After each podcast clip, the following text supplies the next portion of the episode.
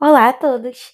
Aqui quem fala com vocês é a Lívia Beatrice e você está ouvindo o podcast Valendo com a Lívia. Hoje teremos o terceiro episódio do livro Fahrenheit 451. Esse terceiro episódio, ele termina um dos das, a primeira parte, né, uma das três partes, desculpa, que se chama A Lareira e a Salamandra. Então, depois que a gente terminar este episódio daqui, quando você terminar de ouvir este episódio, próximo já vai começar uma segunda etapa do livro, que eu também não sei, vou descobrir junto com vocês enquanto gravo o quarto episódio. Ok? Espero que gostem. Pela manhã, Montag tinha calafrios e estava com febre. Ora, você não pode estar doente, disse Mildred. Ele cerrou as pálpebras sobre os olhos ardentes. Estou. Mas você estava bem ontem à noite. Não, eu não estava bem. E ouvi os parentes gritando no salão. Em pé ao lado de sua cama, Mildred o olhava com curiosidade. Ele sentiu ali, viu-a sem abrir os olhos, o cabelo queimado por produtos químicos até virar uma palha quebradiça, os olhos como uma espécie de catarata invisível, mas que se podia adivinhar bem atrás das pupilas, os lábios vermelhos fazendo beicinho, o corpo tão magro quanto de um louva-a-Deus de dieta, e a carne como um toucinho branco. Ele não conseguia imaginá-la de outra forma. Você poderia me trazer aspirina e um copo d'água? Você precisa se levantar, disse ela. É meio-dia. Você dormiu cinco horas a mais que o habitual. Você poderia desligar o som do salão de TV? pediu ele. É a minha família. Não pode desligar nem quando estou doente? Vou baixar o volume. Ela saiu do quarto, não mudou nada no salão e voltou. Assim está melhor? Obrigado. É o meu programa favorito, disse ela. E a minha aspirina? Você nunca ficou doente antes? E ela saiu novamente. Bem, agora fiquei. Não vou trabalhar esta noite. Ligue para Beate por mim. Você estava esquisito ontem à noite, disse ela ao regressar, cantarolando. Onde está a aspirina? perguntou Montag olhando de relance para o copo d'água que ela lhe trazia. Ah! Ela caminhou de novo até o banheiro. Aconteceu alguma coisa? Só um incêndio. Eu tive uma noite ótima, disse ela no banheiro. Fazendo o quê? No salão. O que estava passando? Programas. Que programas? Alguns dos melhores que já passaram. Quem? Ah, você sabe. A turma toda. Sim, a turma, a turma, a turma. Ele fez pressão sobre a dor em seus olhos e, de repente, o odor de querosene fez vomitar. Mildred entrou, cantarolando. Ficou surpresa. Por que fez isso? Ele olhou consternado para o chão. Nós queimamos uma velha junto com os livros dela. Por sorte, o tapete é lavável. Ela foi buscar um esfregão e limpou aquilo. Eu fui até a casa de Ellen ontem à noite. Você não podia assistir aos programas no seu próprio salão? Claro, mas é bom visitar as pessoas. Ela desapareceu dentro do salão. Ele a ouviu cantando. Mildred! chamou ele. Ela voltou, cantando, estalando levemente os dedos. Você não quer saber sobre ontem à noite? perguntou ele. O que houve? Nós queimamos uns mil, mil livros, queimamos uma mulher. E daí? O salão explodia em som.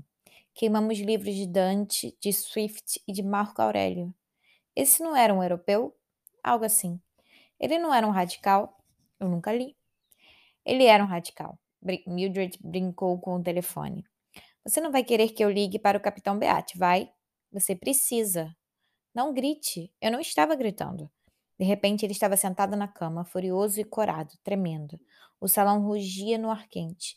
Eu não posso ligar para ele, não posso dizer a ele que estou doente. Por quê? Porque você tem medo, pensou ele. Uma criança fingindo-se doente, com medo de ligar, porque de momento de discussão a conversa seria assim: Sim, capitão, já me sinto melhor, capitão. Estarei aí esta noite, às 10 horas. Você não está doente, disse Mildred. Montague tornou a deitar-se de costas na cama. Enfiou a mão sob o travesseiro. O livro escondido ainda estava ali. Mildred, o que você diria se, bem, quem sabe, eu deixasse meu emprego por algum tempo? Você quer abandonar tudo? Depois de todos esses anos de trabalho, só porque uma noite, uma mulher e seus livros, se você tivesse visto Millie, para mim, ela não é nada. Ela não deveria ter livros. A responsabilidade era dela. Ela devia ter pensado nisso. Eu a odeio. Ela o deixou perturbado. E se você continuar assim, vamos ficar na rua da amargura. Sem casa, sem trabalho, sem nada. Você não estava lá, você não viu, disse ele. Deve haver alguma coisa nos livros, coisas que não podemos imaginar para levar uma mulher a ficar numa casa em chamas. Tem de haver alguma coisa. Ninguém se mata assim a troco de nada. Ela era fraca das ideias. Ela era tão racional quanto eu e você, talvez até mais, e nós as queimamos. Isso são águas passadas. Não, a água não. Fogo. Você não viu a casa queimada? Fica fumegando durante vários dias. Bem, este fogo durará para o resto da minha vida. Meu Deus, fiquei tentando tirar isso da minha cabeça a noite toda. Estou ficando meio louco com isso. Você devia ter pensado nisso antes de se tornar bombeiro. Pensado, disse ele. Que escolha eu tinha? Meu avô e meu pai eram bombeiros. Em meus sonhos, eu corria atrás deles. Do salão veio uma melodia de dança. Hoje o seu turno é mais cedo, disse Mildred. Você já deveria ter saído há duas horas. Só agora que percebi. Não foi apenas porque a mulher morreu, disse Montag. Ontem à noite eu pensei em todo o querosene que usei nos últimos dez anos. E pensei nos livros e pela primeira vez percebi que havia um homem por trás de cada um dos livros. Um homem teve de concebê-los. Um homem teve de gastar muito tempo para colocá-los no papel. Isso nunca havia me passado pela cabeça. Montag saiu da cama. Às vezes, pode levar uma vida inteira para um homem colocar seus pensamentos no papel, depois de observar o mundo e a vida. E aí chego eu em dois minutos e bum, está tudo terminado. Me deixe em paz, disse Mildred. Eu não fiz nada. Deixar você em paz? Tudo bem, mas como eu posso ficar em paz? Não precisamos que nos deixem em paz, precisamos realmente ser incomodados de vez em quando. Quanto tempo faz que você não é realmente incomodada? Por alguma coisa importante, por alguma coisa que seja real? Então se calou, porque se lembrou da semana anterior e das duas pedras brancas olhando para o teto e da bomba serpente com o olho de sonda e os dois homens com cara de sabão com o cigarro se mexendo na boca enquanto falavam mas aquela era outra Mildred. Era uma Mildred tão no fundo dessa aqui e tão incomodada, realmente incomodada, que as duas mulheres nunca haviam se encontrado. Montag virou-se para o lado. Mildred dizia: Bem, agora você conseguiu. Ali fora, na frente de casa. Olhe quem chegou. Não me importa. Uma viatura Fênix acabou de parar e um homem de camisa preta e uma serpente alaranjada costurada no braço está descendo ali na calçada. O capitão Beat? disse ele. O capitão Beat. Montag não se mexeu, continuando a olhar para a brancura fria da parede imediatamente à sua frente. Por favor, vá atendê-lo, sim. Diga-lhe que estou doente. Diga você mesmo. Ela correu um pouco para cá, um pouco para lá, e parou, os olhos arregalados, quando o interfone da porta delicadamente e suavemente chamou o seu nome. Senhora Montag, senhora Montag, tem alguém aqui, tem alguém aqui, senhora Montag. Senhora Montag, tem alguém aqui. E a voz foi sumindo. Montag se cientificou de que o livro estava bem escondido atrás do travesseiro. Alçou-se lentamente para trás da cama, arrumou as cobertas sobre os joelhos e o peito, semi-sentado e, um momento, Mildred saiu do quarto e o capitão Beate entrou, passeando, as mãos no bolso. Cale a boca dos parentes, disse Beate, olhando tudo em volta, exceto Montague e sua esposa. Dessa vez, Mildred correu. As vozes estridentes pararam de gritar o salão. O capitão Beate sentou-se na poltrona mais confortável, um olhar sereno em sua face corada. Calmamente, preparou e acendeu seu cachimbo metálico e soltou uma grande baforada. Pensei em passar e ver como está o doente. Como adivinhou? Beate abriu o sorriso que mostrava o cor-de-rosa adocicada das gengivas e a minúscula brancura adocicada dos dentes. É o que eu sempre vejo. Você vai pedir uma noite de licença. Montague sentou-se na cama. Muito bem, disse Beate. Tire uma noite. Examinou sua eterna caixa de fósforo, cuja tampa dizia garantia total, um milhão de chamas desse acendedor. E, e começou a acionar abstraidamente o fósforo químico. Apagar, acionar, apagar, acionar. Falar um pouco, apagar. Olhava para a chama, soprava, olhava para a fumaça. Quando acha que estará melhor? Amanhã, ou talvez depois de amanhã, o primeiro dia da semana. Beate cheirou uma baforada do cachimbo. Todo bombeiro cedo ou tarde passa por isso. Eles só precisam compreender, saber como as rodas giram, precisam conhecer a história de nosso ofício. Essa história não é contada para os recrutas, como costumam fazer. Uma grande lástima, baforada. Hoje, só os bombeiros-chefes se lembram disso. Baforada. Vou colocá-lo a par. Mildred se agitou, ansiosa. Beate levou um longo minuto para se acomodar na poltrona e repassar o que pretendia dizer. Você pergunta, quando tudo começou, esse nosso trabalho, como surgiu, onde e quando? Bem, eu diria que ele realmente começou por volta de uma coisa chamada Guerra Civil, embora nosso livro de regras afirme que foi mais cedo. O fato é que não tivemos muito papel a desempenhar até a fotografia chegar à maioridade. Depois veio o cinema, no início do século XX, o rádio, a televisão. As coisas começaram a possuir massa.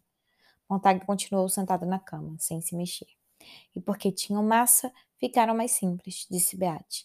Antigamente, os livros atraíam algumas pessoas, aqui e ali, por toda parte. Elas podiam se dar ao luxo de ser diferentes. O mundo era espaçoso. Entretanto, o mundo se encheu de olhos e cotovelos e bocas. A população duplicou, triplicou, quadruplicou.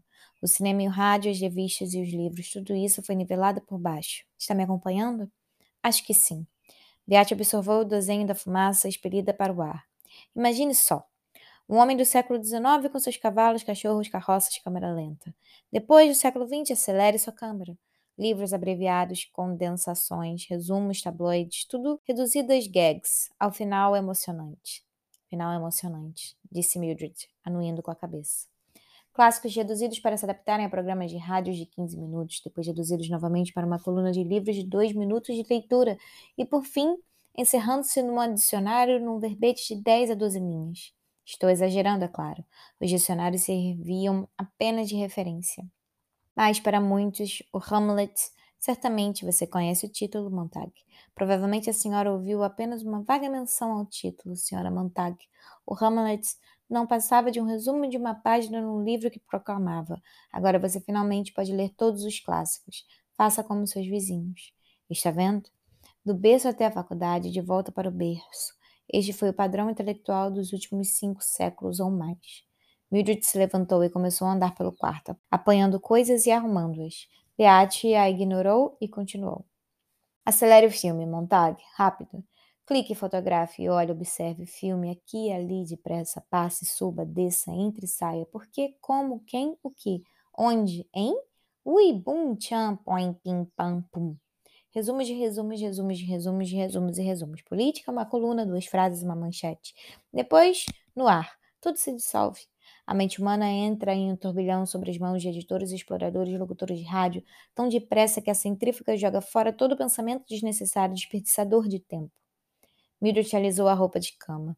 Montague sentiu o coração dar um salto, e mais outro, quando ela bateu de leve no travesseiro. Agora ela puxava seu ombro para que ele se afastasse e ela pudesse tirar o travesseiro, ajeitá-lo e recolocá-lo no lugar. E talvez gritar e arregalar os olhos ou simplesmente estender a mão e dizer: O que é isso? E exibir com comovente inocência o livro escondido. A escolaridade é abreviada, a disciplina relaxada, as filosofias, as histórias e as línguas são abolidas. Gramática e ortografia, pouco a pouco negligenciadas e, por fim, quase totalmente ignorados. A vida é imediata, o emprego é que conta, o prazer está por todas as partes depois do trabalho. Por que aprender alguma coisa além de apertar os botões, acionar interruptores e ajustar parafusos e porcas? Deixe eu ajeitar seu travesseiro, disse Mildred. Não! sussurrou Montag. O zíper substituiu o botão e o homem não tem muito tempo para pensar ao se vestir pela manhã. Uma hora filosófica e, por isso, melancólica. Aqui, disse Mildred. Sai, disse Montag. A vida se torna um grande tombo de bunda no chão, Montag. Tudo é pum, ra e uau. Uau, disse Mildred, dando um puxão no travesseiro. Pelo amor de Deus, me deixe em paz, gemeu Montag, furioso. Beate arregalou os olhos. A mão de Mildred havia se imobilizado atrás do travesseiro. Seus dedos estavam tateando a forma de um livro e, à medida que identificava a forma, seu rosto assumia um ar de surpresa e logo de espanto. Sua boca se abriu para trazer uma pergunta. Tirar tudo dos teatros, exceto os palhaços, instalar nas salas paredes de vidro e nelas fazer passar muitas cores alegres, como confete, sangue, vinho tinta ou branco você gosta de beisebol, não gosta, Montag? Beisebol é um bom jogo. Beate era agora quase invisível. Uma voz em algum lugar atrás de uma tela de fumaça. O que é isso? perguntou Mildred, quase com prazer. Montag comprimiu as costas contra os braços dela. O que é isto aqui?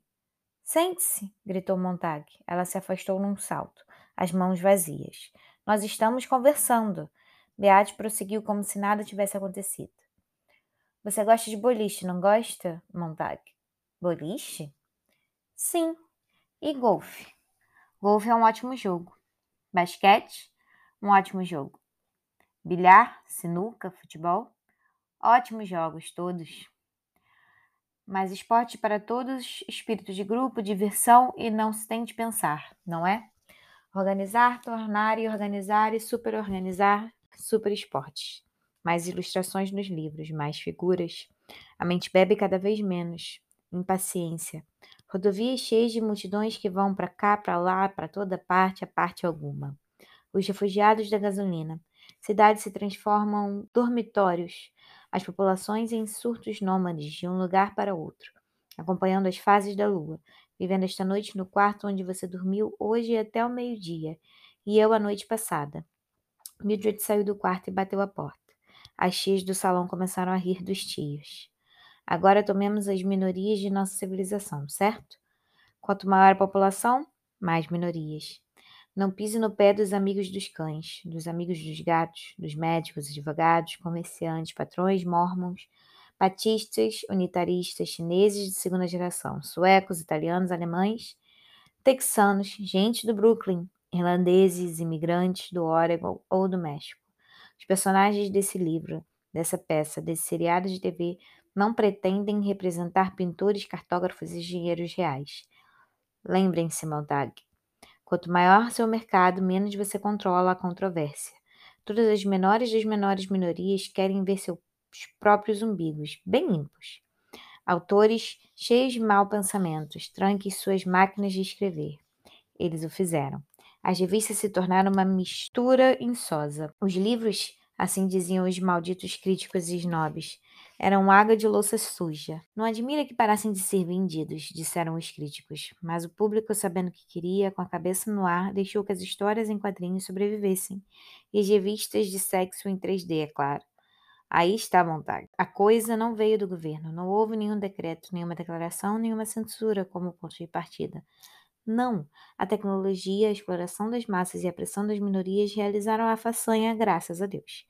Hoje, graças a elas, você pode ficar o tempo todo feliz. Você pode ler os quadrinhos, as boas e velhas confissões ou periódicos profissionais.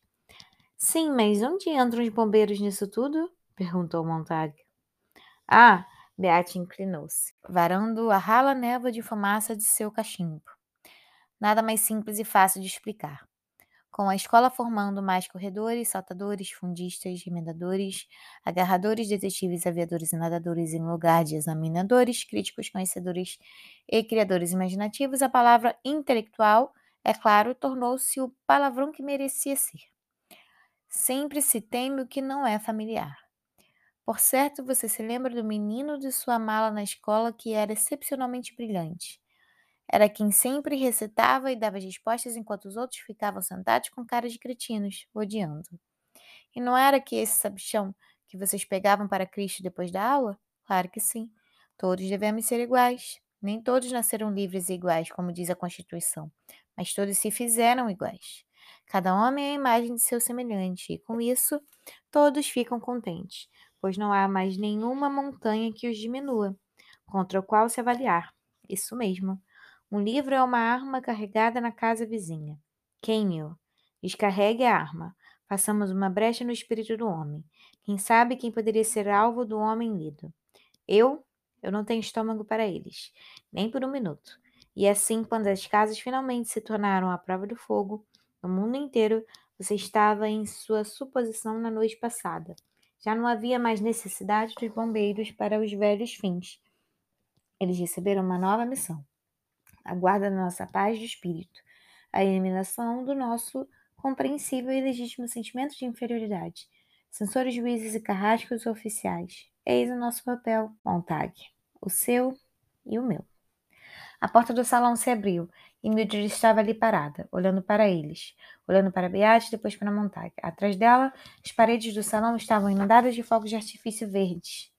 amarelos e laranjas, chiando e estourando ao som da música produzida quase inteiramente por tambores, tantães e pratos. Os lábios se moviam e ela estava dizendo algo, mas o barulho o encobria. Beate bateu o cachimbo na palma de sua mão rosada, estudou as cinzas como se fossem um símbolo a ser diagnosticado e no qual se encontraria um sentido. Você precisa entender que nossa civilização é tão vasta que não podemos permitir que nossas minorias sejam transformadas, transtornadas e agitadas. Pergunte a si mesmo: o que queremos nesse país, acima de tudo? As pessoas querem ser felizes, não é verdade? Não foi o que você ouviu durante a sua vida toda? Eu quero ser feliz, é o que diz todo mundo. Bem, elas não são? Não cuidamos para que elas estejam em movimento, sempre se divertindo? É para isso que vivemos, não acha? Para o prazer, a animação. E você tem de admitir que nossa cultura fornece as duas coisas em profusão. Sim. Montague lia os lábios de Mildred, o que ela estava dizendo à porta. Tentou não olhar para sua boca receando que Beate pudesse se virar e também entender o que ela dizia. Os negros não gostam de Little Black Sambo. Camel. Os brancos não se sentem bem em relação à cabana do pai Tomás. Camel. Alguém escreveu um livro sobre o fumo e o câncer do pulmão. As pessoas que fumam lamentam. Queimam o livro. Serenidade, Montague. Paz, Montague. Leve sua briga lá para fora. Melhor ainda, para um incinerador. Os enterros são tristes e pagãos? Elimine-os também. Cinco minutos depois de uma pessoa morreu, ela está a caminho do grande crematório. Os incineradores, atendidos por helicópteros em, todos, em todo o país. Dez minutos depois da morte, um homem é um grão de poeira negra. Não vamos ficar arengando os in memoriam para os indivíduos. Esqueça-os. Queime-os, queime tudo. O fogo é luminoso e o fogo é limpo. Os fogos de artifício morriam no salão atrás de Mildred. Simultaneamente, ela parara de falar. Uma milagrosa coincidência. Montague conteve o fôlego. Havia uma garota na casa vizinha, disse ele lentamente. Ela não está mais aí. Acho que morreu. Nem mesmo consigo me lembrar de seu rosto. Mas ela era diferente. Como. Como foi que aconteceu? Beate sorriu. Aqui ou ali, isso fatalmente acontece. Clarice McClellan? Temos um dossiê sobre sua família. Nós os observamos cuidadosamente. Hereditariedade e ambiente são coisas engraçadas. Você não pode se livrar de todos os patinhos feios em poucos anos. O ambiente familiar pode desfazer muito do que a gente tenta fazer na escola. É por isso que temos reduzido a idade mínima para admissão no jardim de infância, ano após ano, até que agora praticamente estamos apanhando as crianças no berço. Tivemos vários alarmes falsos sobre os McLennans, quando moravam em Chicago. Nunca encontramos nenhum livro. O Tinho tinha antecedências vagos, antissocial. A garota era uma bomba relógio. A família vinha alimentando seu subconsciente. Estou certo disso, a partir do que vi de seu histórico escolar. Ela não queria saber como uma coisa era feita, mas por quê. Isso pode ser constrangedor. Você pergunta o porquê de muitas coisas e, se insistir, acaba se tornando realmente muito infeliz. A coitada da garota está morta e foi melhor para ela. Sim, morta. Por sorte, esquisitos como ela são raros. Sabemos como podar a maioria deles quando ainda estão brotos, no começo.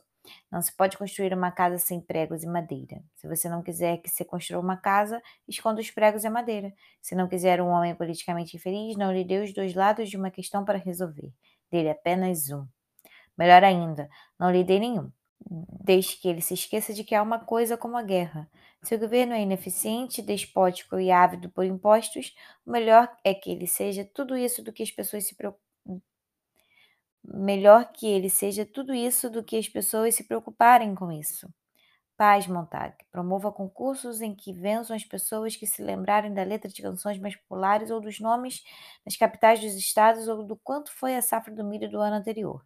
Enche as pessoas com dados incombustíveis, entupa-as tanto com fatos que elas se sintam empanzinadas, mas absolutamente brilhantes quanto a informações. Assim, elas imaginarão que estão pensando, terão uma sensação de movimento sem sair do lugar, e ficarão felizes porque fatos dessa ordem não mudam. Não as coloquem em terreno movediço, como filosofia ou sociologia, com que comparar suas experiências. Aí reside a melancolia. Todo homem capaz consegue.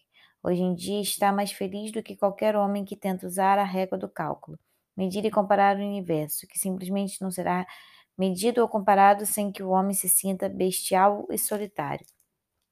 Eu sei porque já tentei, para o inferno com isso. Portanto, que venham seus clubes e festas, seus acrobatas e mágicos, seus heróis, carros a jatos, motos giroplanos, seu sexo e heroína, tudo que tem a ver com reflexo condicionado. Se a peça for ruim, o filme não disser nada, estimulem-me com o ter em mim, com muito barulho. Pensarei que estou reagindo à peça, quando não passa de uma reação tátil à vibração. Mas não me importo, tudo que peço é um passatempo sólido. Beate se levantou. Preciso ir. A aula acabou. Espero ter esclarecido as coisas. O importante é que você se lembre, Montag, que nós somos os garotos da felicidade, a dupla da alegria, eu e você e os outros. Nós resistimos à pequena maré daqueles que querem deixar todo mundo infeliz, com teorias e pensamentos contraditórios. Estamos com os dedos no dique. Segure firme. Não deixe a torrente de filosofia melancólica e desanimadora engolfar nosso mundo. Dependemos de você. Acho que você não percebe a importância que você tem, que nós temos, para que o nosso mundo continue feliz como ele é hoje. Beate apertou a mão frágil de Montag e continuou sentado na cama, como se a casa estivesse desabando sobre si e ele não conseguisse se mexer. Mildred desaparecera da porta. Uma outra coisa, disse Beate. Pelo menos uma vez na carreira, todo bombeiro sente uma coceira. O que será que os livros dizem? Ele se pergunta. Aquela vontade de coçar aquele ponto, não é mesmo? Bem, Montag, pode acreditar, no meu tempo eu tive de ler alguns para saber do que tratavam. E eu lhe digo, os livros não dizem nada. Nada que se possa ensinar ou em que possa acreditar.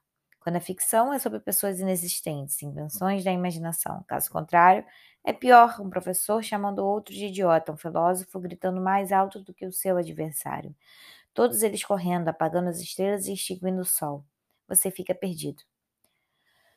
Bem, nesse caso, e se um bombeiro acidentalmente, realmente, sem nenhuma intenção, levar consigo um livro para casa? Montag se contraiu. A porta aberta olhava para ele com seu grande olho vazio. Um erro natural, apenas curiosidade, disse Beate. Não ficamos surpreendiosos ou furiosos. Deixamos que o bombeiro fique com o livro por 24 horas. Se ele não o queimar até lá, simplesmente chegamos para queimá-lo para ele. É claro, disse Montag, a boca seca. Bem, Montag, você pega um outro turno mais tarde. Ainda hoje? Nós o veremos hoje à noite, não é? Eu não sei, disse Montag. O quê? Beate pareceu ligeiramente surpresa. Montag fechou os olhos. Eu irei mais tarde, talvez. Certamente sentiremos sua falta se você não for, disse Beate, enfiando o cachimbo no bolso, pensativo. Eu não vou voltar mais, pensou Montag. Melhor e fique bem, disse Beate.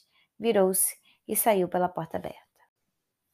Montag observou pela janela enquanto Beate se afastava em seu cintilante carro amarelo fogo com os pneus pretos, cor de queimado.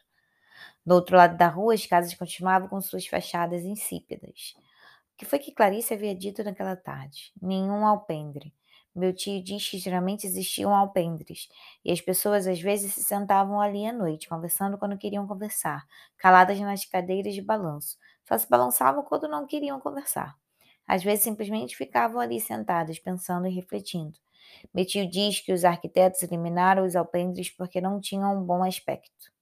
Meu tio diz que isso não passava de racionalização o verdadeiro motivo escondido por baixo podia ser o que não queriam que as pessoas sentadas daquele jeito, sem fazer nada, balançando as cadeiras, conversando. Esse era o tipo errado de vida social. As pessoas conversavam demais e tinham tempo para pensar. Por isso acabavam com os alpendres. E com os jardins também. Quase não há mais jardins nos quais sentar e olhar. E olhe para a mobília. Não há mais cadeiras de balanço. Elas são confortáveis demais. Vamos fazer as pessoas se levantarem e correrem. Meu tio diz, e meu tio, e meu tio, e meu tio. A voz dela sumia. Montag se virou e olhou para sua esposa, que estava sentada no meio do salão, conversando com o locutor que, por sua vez, falava com ela. Senhora Montag, dizia ele, isso e aquilo e aquilo outro. Senhora Montag, patati e patatá.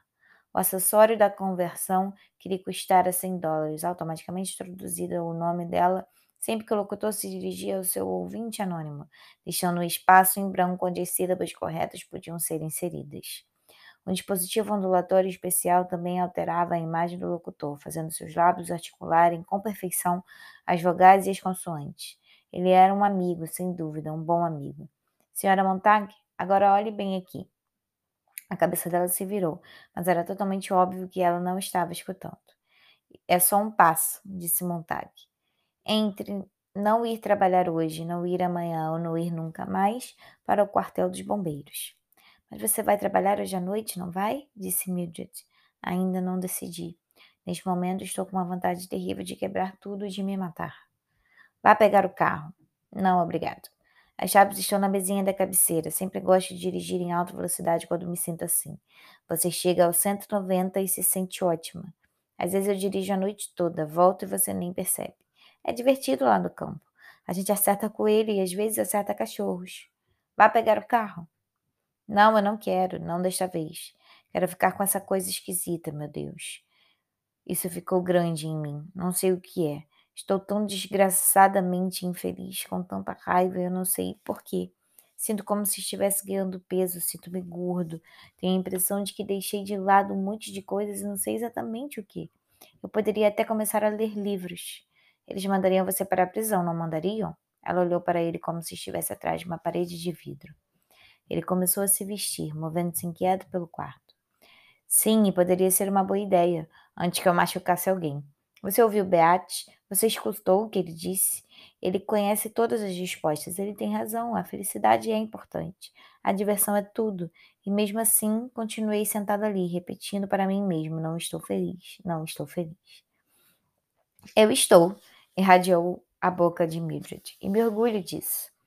Vou fazer alguma coisa, disse Montag. Ainda nem sei o que, mas eu vou fazer alguma coisa importante. Estou cansada de ouvir este lixo, disse Mildred, virando novamente para o locutor. Montag tocou o controle do volume na parede e o locutor ficou mudo. Millie, ele fez uma pausa. Essa casa é tão sua quanto minha. Acho que é justo que eu lhe diga uma coisa agora. Eu já deveria ter lhe dito antes, mas nem eu mesma consegui admitir isso para mim.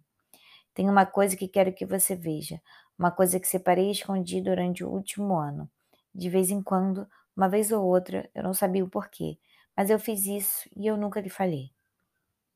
Apoiou uma cadeira de encosto reto e a passou lenta e firmemente para dentro do corredor, perto da porta da frente. Subiu nela e por um momento ficou como uma estátua num pedestal, a esposa em pé abaixo dele, aguardando. Em seguida esticou o braço para o alto e retirou a grade do sistema de ar-condicionado e enfiou o braço lá dentro para a direita. Deslocou mais uma lâmina deslizante de metal e retirou um livro. Sem o olhar, largou-o. Tornou a erguer a mão para o alto, tirou dois livros e deixou-os cair no chão. Continuou a mover a mão e a derrubar os livros, uns pequenos, outros bem grandes, amarelos, vermelhos e verdes. Quando terminou, olhou para baixo. Os vinte livros estavam espalhados ao pé de sua mulher. Eu sinto muito, disse ele. Foi realmente sem pensar, mas agora como se estivesse os dois metidos nisso. Mildred recuou como se de repente estivesse diante de um bando de ratos que tivessem saído do assoalho. Montague ouviu a sua respiração apressada. O rosto dela empalideceu e seus olhos arregalaram-se, imóveis. Ela disse o nome dele umas duas ou três vezes. Então, gemendo, avançou para a frente, apoiou um livro e correu para o incinerador da cozinha. Ele a alcançou, gritando. Segurou-a, e ela tentou lutar para se soltar, usando as minhas unhas. Usando as unhas. Não, Mire, não, espere, pare com isso, por favor. Você não sabe, pare! E esbofeteou seu rosto, agarrou-a novamente e a sacudiu. Ela disse o nome dele e começou a chorar. Millie, disse ele, escute, preste atenção, por favor. Não podemos fazer nada, não podemos queimar estes livros. Eu quero olhar para eles, pelo menos olhar uma vez para eles. Então, se o capitão diz for verdade, nós os queimaremos juntos. Acredite em mim, nós os queimaremos juntos. Você precisa me ajudar. Ele olhou para o rosto dela, agarrou seu queixo e segurou com firmeza. Ele não estava somente olhando para ela, mas procurando para si mesmo no rosto dela e pelo que tinha de fazer. Quer gostemos disso ou não, estamos juntos. Nunca lhe pedi muita coisa durante todos esses anos, mas agora eu lhe peço e eu lhe imploro. Temos de começar em algum lugar aqui, tentando descobrir por que estamos nessa confusão toda. Você e as noites de remédios, e o carro, e eu e meu trabalho. Estamos indo direto para o precipício, Millie. Meu Deus, eu não quero mais saltar. Isso não vai ser fácil. Não temos nada por que continuar, mas talvez possamos juntar os pedaços e descobrir e ajudar um ao outro. Eu nem consigo lhe dizer quanto preciso de você neste momento. Se você tem algum amor por mim, por mim conseguirá suportar isso. 24, 48 horas. É tudo o que eu lhe peço. Depois estará terminado, prometo, eu juro. E se houver alguma coisa aqui, uma coisinha no meio de toda essa atrapalhada, talvez possamos passar isso para mais alguém. Ela não estava mais se debatendo e por isso ele a soltou. Ela cambaleou para longe, deslizou para a parede e se sentou no chão olhando para os livros. Seu pé tocou um deles. Ela o notou e se afastou. Aquela mulher, na noite passada, Millie, você não estava lá, você não viu o rosto dela. E Clarice, você nunca conversou com ela. Eu conversei com ela. E homens como Beate sentem medo dela. Não consigo entender isso. Por que teriam tanto medo de alguém como ela? Mas na noite passada fiquei comparando-a com os bombeiros do quartel e de repente percebi que não gostava deles. Não gostava mais de mim mesmo. E percebi e pensei que talvez fosse melhor se os próprios bombeiros fossem queimados. Guy! A voz da porta da frente chamava suavemente. Senhora Montag, senhora Montag, tem alguém aí?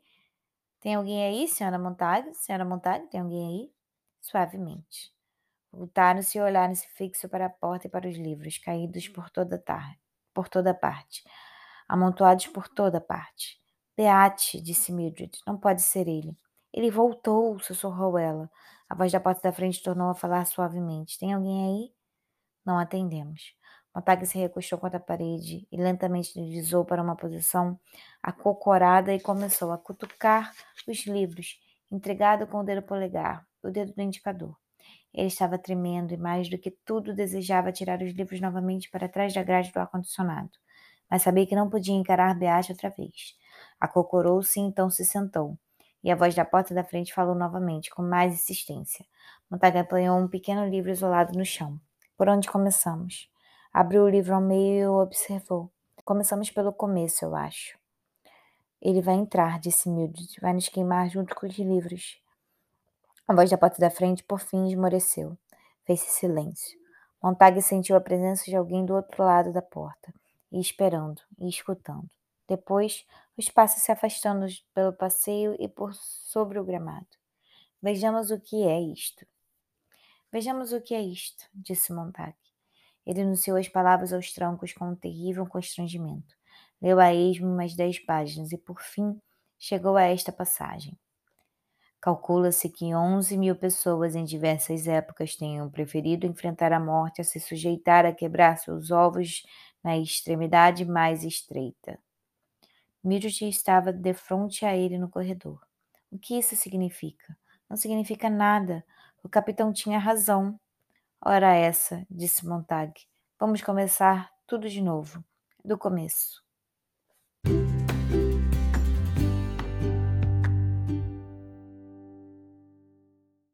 Pessoal, esse foi o terceiro episódio de leitura do livro da terceira temporada do Valendo com a Lívia. Espero que vocês estejam gostando. Não deixem de me deixar recadinhos. Pode ser por e-mail, pode ser pelo Instagram, quando, aonde vocês acharem mais conveniente para vocês. Eu realmente fico muito feliz quando alguém me deixa mensagem, me deixaram mensagem de parabéns no, no meu Instagram, porque meu aniversário foi agora no último dia 8 de abril e eu fiquei muito feliz. O podcast é um trabalho que eu amo fazer, mas é um trabalho um pouco solitário. Então eu não consigo ver as pessoas do outro lado, né? Então quando alguém me manda uma mensagem, eu sempre fico muito feliz. E vejo que tem alguém realmente por aí ouvindo, dando valor ao que eu gosto muito de fazer aqui. Então é isso, pessoal. Vejo vocês no próximo episódio. which way the wind